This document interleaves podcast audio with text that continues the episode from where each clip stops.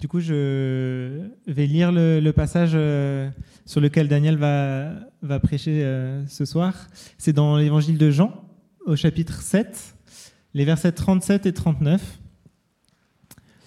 Le dernier jour, le grand jour de la fête, Jésus, debout, s'écria, Si quelqu'un a soif, qu'il vienne à moi et qu'il boive. Celui qui croit en moi, des fleuves d'eau vive couleront de lui, comme l'a dit l'Écriture. Il dit cela à propos de l'Esprit que devaient recevoir ceux qui croiraient en lui. En effet, l'Esprit Saint n'avait pas encore été donné parce que Jésus n'avait pas encore été enlevé, élevé dans sa gloire. Bonjour, euh, je suis Daniel, je suis un des pasteurs ici à l'église de la Croix-Rousse. En tant qu'église, nous avons partagé plusieurs fois notre désir de suivre Jésus, faire la différence dans nos familles, dans notre quartier, même dans cette ville et dans ce monde. Et je pense que l'année dernière, nous avons vu que le monde avait soif. Le monde avait soif de quelque chose qui donne du sens au chaos. Donc cet après-midi, je vais voir si ça marche. Super. De quoi avez-vous soif? De quoi avez-vous soif? Que faisons-nous lorsque nous avons soif? Nous cherchons et trouvons des sources d'eau pour étancher notre soif. Le mois dernier, alors je, courais, je courais avec Antoine, il est fort, mais euh, je courais avec Antoine. Il m'a raconté que lors de sa course extrême de plus de 100 km, euh, ça fait quelques années, il avait préparé un mélange d'eau avec du sureau d'agave et un peu de sel, etc pour l'aider à s'y hydrater et lui fournir l'énergie nécessaire pour, pour aller jusqu'au bout. Mais le problème est qu'il n'a pas utilisé la bonne proportion. Et en fait, je ne sais pas si à cause de la bonne proportion ou parce qu'il avait trop chaud ce jour-là, mais son eau s'est solidifiée. Et ce qu'il ce qu'il a fait, il n'a pas pu boire. Vous pouvez imaginer pour 100 kilomètres. Et c'est exactement ce qui arrive à beaucoup d'entre nous. Nous essayons de créer un mélange de choses dans notre vie qui peut-être peut étancher notre soif d'un sens ou un objectif de vie qui ne fonctionne pas vraiment. Et nous finissons toujours par avoir soif. Nous créons un bon mélange sans exigence, sans stéréotype, un système de valeurs que nous pouvons digérer. J.K. Chesterton a dit que le monde moderne est plein d'anciennes vertus chrétiennes devenues folles. Donc, au chapitre 7, Jésus mit en évidence Jésus lors de la fête du tabernacle, une célébration de huit jours à Jérusalem. Le dernier jour, le grand jour de fête, debout s'écria, si quelqu'un a soif, qu'il vienne à moi et qu'il boive. Celui qui croit en moi, des fleuves d'eau vive couleront de lui, comme l'a dit l'Écriture. Donc, le fait avait pour but d'encourager les Israélites de, à regarder tout ce qui se passait avec Dieu et à se souvenir de l'eau que Dieu leur avait fournie dans le désert après les avoir fait sortir de l'esclavage en Égypte, ainsi que de sa présence dans la colonne de nuée qui les avait conduits en terre promise. En même temps, regarder vers l'avenir, vers le moment où l'Esprit de Dieu sera déversé, sera déversé comme promis dans le dernier jour. C'est comme Jésus disait que vous oubliez le plus important ingrédient, le plus important, moi-même, et ne voyez pas que le Messie, Jésus-Christ, le Fils de Dieu, le Sauveur de ce monde, il était juste là, juste devant eux. Ils ne voyaient pas que l'objet de son l'objet de l'adoration de cette fête, cette fête, se tenait devant eux. Jésus est le seul sauveur, le seul ingrédient manquant, la seule source éternelle qui fournira le déversement de l'Esprit de Dieu comme un courant qui s'auto-alimente. Tout comme Jésus a parlé aux systèmes religieux, sociaux ou politiques de son époque, la Bible et le bon nouvelle de Jésus-Christ peuvent parler à nos valeurs ici en France. Les valeurs comme liberté, égalité et fraternité aujourd'hui. Vous vous souvenez du film La Han Ça fait un moment, mais je me souviens, qui, dénonce le manque de cohésion sociale. Trois jeunes sont assis au sommet d'un immeuble parisien avec vue sur la Tour Eiffel. Ils s'échangent des proverbes comme petit à petit l'oiseau fait son nid, etc. Quand l'un d'eux sort, liberté, égalité, fraternité.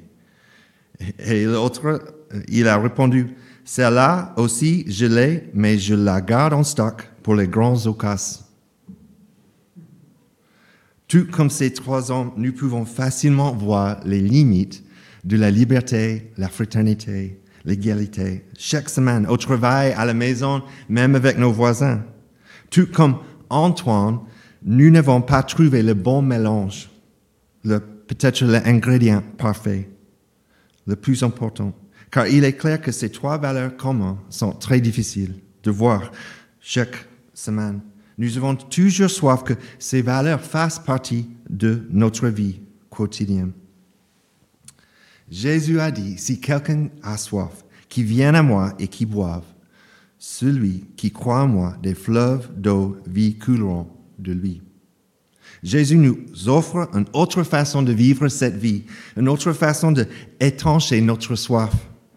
Jésus connaît nos faiblesses, il connaît notre histoire, il connaît notre passé, peut-être notre famille, et il nous offre un moyen différent, un moyen de nous épanouir ici en France, malgré les circonstances, si nous croyons en lui. L'évangile en Jésus-Christ par le Saint-Esprit est la source d'eau pour une véritable liberté, égalité et fraternité pour tous ceux qui ont soif. Donc cet après-midi, avez-vous soif de liberté? Ni Dieu ni Maître, Auguste Bianchi. Le athéisme n'est pas une thérapie, mais une santé mentale recouvrée, dit Michel Onfray. Mais si, par exemple, nous admettons que nous devions vivre sans Dieu au quotidien, il faudrait trouver une éthique matérialiste. Mais sur quelle base de monde matériel nous pourrions nous accorder? Quelle définition unirait toute la société? Et voilà, Houston, we have a problem. Ça ne marche pas. Au fond, nous sommes esclaves de nos choix, esclaves de nos motivations et de notre folie, bien humain. Chacun agit de manière injuste à un moment ou un autre. Notre liberté est souvent le champ d'exercice de notre folie. Sans cadre, sans contrainte, comment éviter la folie et le conflit qui s'en suivent? Et au niveau d'une société, comment éviter l'oppression de faibles par le fort? C'est là la loi de jungle, la loi de plus forte. Plus fort. En vérité, en vérité, je vous le dis, leur répliqua Jésus, toute personne qui commet le péché est esclave du péché. Or, l'esclave ne reste pas pour toujours dans la famille. C'est le Fils qui y reste pour toujours. Si donc le Fils vous libère, vous serez réellement libre. Jean chapitre 8. Donc, Jésus affirme à nouveau dans l'évangile de Jean qui nous sommes tous esclaves du péché. Moi y compris. Lui seul a le pouvoir de nous libérer du pouvoir du péché et de nous donner la liberté de ne pas vivre sous l'emprise de nos désirs égocentriques ou même nos désirs, nos, nos motivations. Si nous croyons en lui, nous devenons son serviteur, nous devenons son ami et nous commençons notre formation avec lui, sous son autorité. La structure que Jésus nous donne pour la liberté se trouve dans une relation avec lui, dans l'Esprit Saint qui nous transforme notre vie. Vous savez que depuis plusieurs années, je prends le français. Je continue à travailler vous m'écoutez, je continue à travailler sur la grammaire, l'orthographe et surtout la prononciation afin de pouvoir communiquer plus efficacement. D'une certaine manière, je suis au service de la grammaire française et de règles afin d'être compris et de communiquer efficacement, j'espère. Si je disais, disais que j'allais créer mes propres règles cet après-midi et je commençais à parler mon prédication en franglais, tu, vous ne comprendrez rien du tout, sauf ma femme. Peut-être. Oh, peut-être pas. Les limites imposées par la grammaire et les règles d'une langue nous donnent en fait la liberté de parler et de communiquer librement. Librement. Et plus je comprends les règles, plus je peux communiquer librement et facilement. C'est pour la liberté que Christ nous a affranchis. Tenez donc ferme dans cette liberté et ne vous placez pas de nouveau sous le contraint d'un esclavage. Jésus nous donne la liberté éternelle en pardonnant de nos péchés lorsque nous croyons en lui. Mais beaucoup d'entre nous sont encore esclaves de péché ou la loi religieuse qui nous empêche de vivre la liberté quotidienne avec Jésus. Mais ça, c'est pourquoi nous devons croire à l'Évangile et nous le rappeler chaque jour. Chaque jour, nous pouvons trouver la liberté par rapport à nos faux semblants, convoitises, anxiété, dépression et crainte des autres. Plus nous acceptons notre statut dans le Christ en tant que fils ou fille adopté, plus nous sommes libres d'enlever tous les chaînes de notre passé, de notre histoire de familiale et nos désirs pécheurs qui ne font que nous maintenir à terre. Jésus offre un chemin par plein de grâce, donné sous sa propre autorité. Plus nous trouvons la sécurité en lui, nous sommes libres d'aimer les autres profondément, aimer les autres avec une voix haute, aimer les autres comme nous aimons nous-mêmes, même ceux qui sont très difficiles même ceux qui sont très différents que nous. Nous entendons souvent dire aujourd'hui que la liberté dépend de quelque chose d'extérieur, d'une circonstance. Pourtant, les disciples et les apôtres de Jésus ont trouvé la liberté en Christ, bien qu'ils aient été mis en prison, torturés, persécutés et mis à mort. La véritable liberté se trouve dans une relation avec le Christ. Il est le rocher sur lequel nous bâtissons nos fondations et construisons nos vies. L'Évangile nous donne la liberté de nous repentir et d'être généreux. Elle nous donne aussi la liberté de vivre sans limite et avec joie dans tous les types de travail, tous les modes de vie, de famille et même dans nos loisirs. Ça, c'est la véritable liberté. Cet après-midi, avez-vous soif d'égalité? Il faut, il faut raccourcir les géants et rendre petit les plus grands, tous à la même hauteur. Voilà le vrai bonheur. Portrait de son couleur. Devant Dieu, nous sommes tous, nous sommes tous à peu près aussi sages, autant dire aussi bêtes. Albert Einstein. De quelle égalité rêvons-nous? L'égalité qui incite à couper les gens de plus grands et à étirer celles de plus petites Ou l'égalité dans la bêtise dont parle Albert Einstein. Qu'est-ce qui nous permet de construire en fait une égalité profonde et efficace? Si d'une manière ou d'une autre nous pouvions attendre un, un équilibre parfait partout dans le monde, cette année, le monde serait-il meilleur? De notre côté, si nous disons que l'égalité est basée uniquement sur les opportunités éducatives ou les opportunités euh, plan économiques, la réalité est que certaines personnes réussiront et d'autres non. Alors que les règles de jeu sont les mêmes. Ce n'est que dans la Bible que nous voyons que nous sommes tous égaux dans notre statut, dans notre condition et dans notre destin en Christ.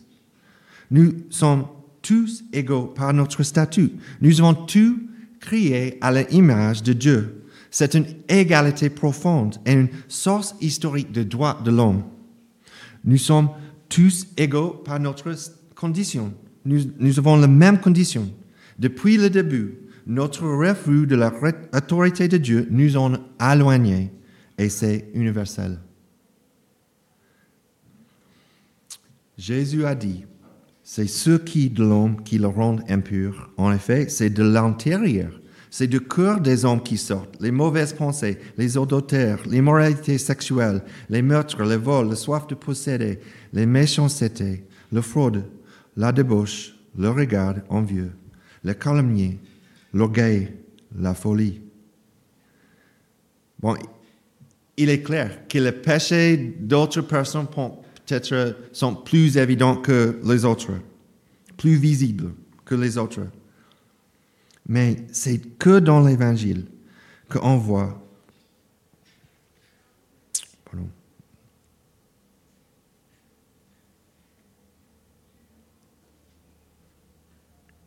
que nous sommes tous égaux que, que nous voyons une égalité radicale, à savoir que nous sommes tous privés de la gloire de Dieu. Peut-être que je suis plus confronté à la honte et tu es plus confronté par la culpabilité. Peut-être mes péchés ne sont pas les tiens et peut-être les tiens ne sont pas la mienne en raison de notre situation, notre éducation, de nos influences ou de nos expériences mais notre statut ne change pas. Nous sommes tous coupables de péché et seul un Dieu peut connaître la réalité de nos cœurs. Et nous sommes tous égaux vis-à-vis de notre destin. Tous ceux qui croient en Jésus-Christ comme Seigneur sont des membres adoptés de la famille de Dieu et sont accueillis dans un nouveau pays, un nouveau royaume.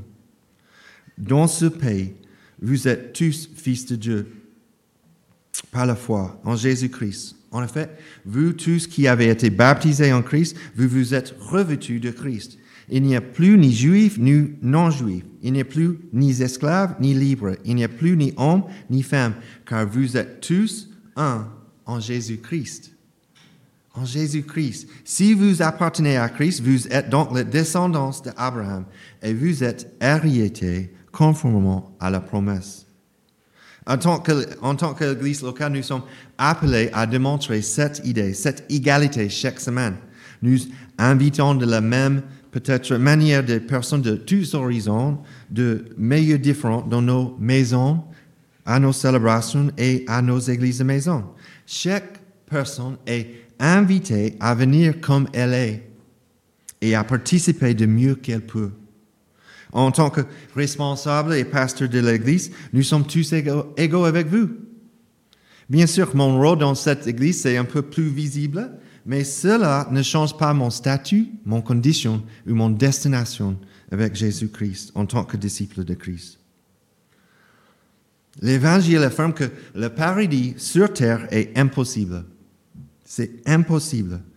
Pour respecter l'égalité profonde affirmée dans la Bible, nous devons chercher activement à relever le plus faible. La société comme l'Église locale doit refléter imparfaitement et avec humilité l'égalité de valeur de chaque humain. Nous rêvons tous de vivre une égalité véritable, être accueillis et aimés tels que nous sommes, sans favoritisme ni hypocrisie. Bénéficier d'une égalité généreuse nous tire vers le haut la générosité nous encourage à être généreux à notre tour. Jésus nous a montré la voie parce qu'il est le chemin d'une égalité nourrie par l'humanité et par la générosité. C'est la réalisation par l'Évangile de notre rêve d'égalité. Cet après-midi, avez-vous soif de fraternité? Avoir un ennemi est le bien le plus précieux, il nous donne un point d'appui. Alexis Génie.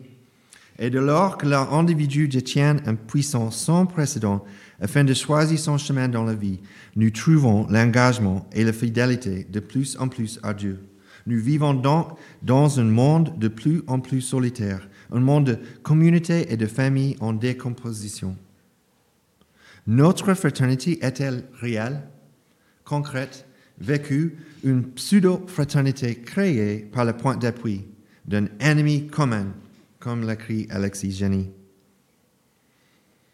Comment vivre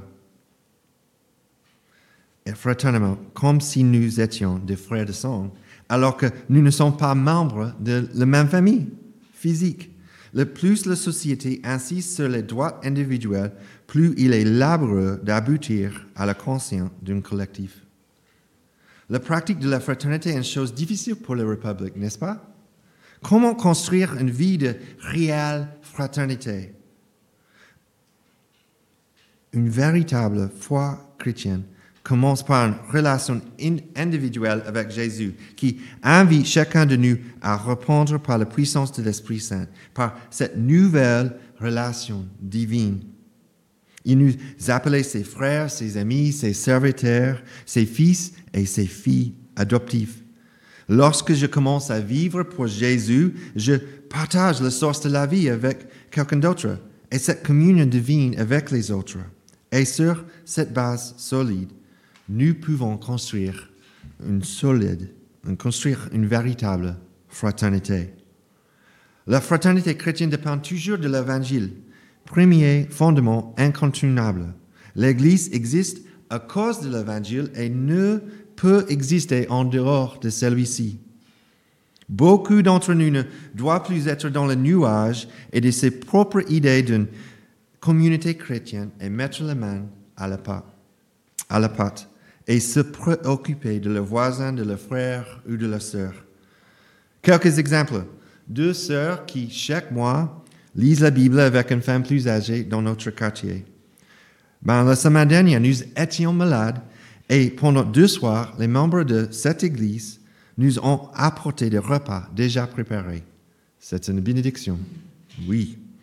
L'aide au déménagement. le mois dernier avec Jérémy, ce week-end avec Marius et Florence. C'est la vie normale dans une église locale avec cette fraternité. Et ce sont de petites expressions de notre égalité et de notre liberté d'aimer nos frères et nos sœurs en Christ. Mais ce ne reste qu'entre nous, n'est-ce pas? Ça ne reste qu'entre nous. Notre fraternité doit être au service d'une fraternité plus large. Dans ce quartier, d'une ville comme Lyon, d'une région, même d'un pays. La fraternité ne se réduit pas au partage lorsque nous nous égarons. Nous avons besoin les uns et des autres pour retrouver le bon chemin. Et dans notre fraternité, nous trouvons aussi un lieu d'apprentissage auprès d'autres personnes plus sages que nous, alors que nous étudions la parole de Dieu, nous pouvons prier ensemble. Et certains d'entre vous me tendent un miroir par la grâce de Dieu lorsque je suis aveugle à mon, à mon propre péché et vous me rappelez l'Évangile. L'État peut me verser de l'argent afin que je ne meure pas de faim, mais il ne peut pas être mon ami et mon soutien personnel. La fraternité qui touche notre cœur, qui se réjouit avec celui qui se réjouit et pleure avec celui qui pleure. C'est la fraternité dont, au fond, nous avons besoin. C'est vrai. J'espère que ça, c'est que vous vivez ici à l'église de la Croix-Rousse et que vous vivrez en vous impliquant davantage. Comparé peut-être à un habitant de notre continent, le Européen moyen va plus souvent trouver bizarre, surprenant, un fanaticisme, voire dangereuse, une adhésion explicite à Jésus. Mais un disciple de Jésus qui accorde de poids, poids au enseignement de son maître relève cependant d'un autre genre de fanatisme, le fanatisme pour la repentance, l'humilité, le pardon et l'amour des ennemis. Il sera profondément attaché aux droits de l'homme. et reconnaître la valeur de la liberté, de l'égalité et de la fraternité comme principe biblique essentiel pour une société. Avez-vous soif cet après-midi? Lorsque vous buvez l'eau de l'évangile en Jésus-Christ par le Saint-Esprit, il ne se contente pas d'étancher votre soif, mais il crée une source d'eau en vous. Par le Saint-Esprit, nous disposons d'une source inépuisable qui nous permet de boire et ses fontaines encore et encore et encore pour toute l'éternité. Êtes-vous actuellement esclave d'un péché spécifique qui vous empêche d'atteindre la vraie liberté en Christ cet après-midi. Comment grandissez-vous en humilité, l'amour et la générosité? Et à quand remonte la dernière fois où vous avez demandé pardon, où vous êtes repenti auprès d'un ami ou d'un copain? L'évangile en Jésus-Christ par le Saint-Esprit est la source d'eau pour une véritable liberté, égalité et fraternité pour tous qui ont soif. Et son invitation concerne un changement de comportement fondamental. C'est je me tourne d'une vie sans Jésus et centre sur moi et je m'abandonne à lui. Je m'abandonne à lui. Et c'est une invitation pour chacun de nous. Edward Nelson était le pasteur de l'église de Tann et vice-président de CNEF. Une grande partie des pensées et des idées pour cette prédication proviennent de son livre Plaidoyer, pour la véritable liberté, égalité, fraternité et plus bien par BLF. Edward était également l'un de nos coachs au sein de notre réseau l'année dernière, euh, en mars, avec Acte 29. Mais quelques mois plus tard, il est décédé le 14 août 2020 d'un tragique accident d'escalade. Écoutez bien, mes amis, le dernier paragraphe écrit dans son livre.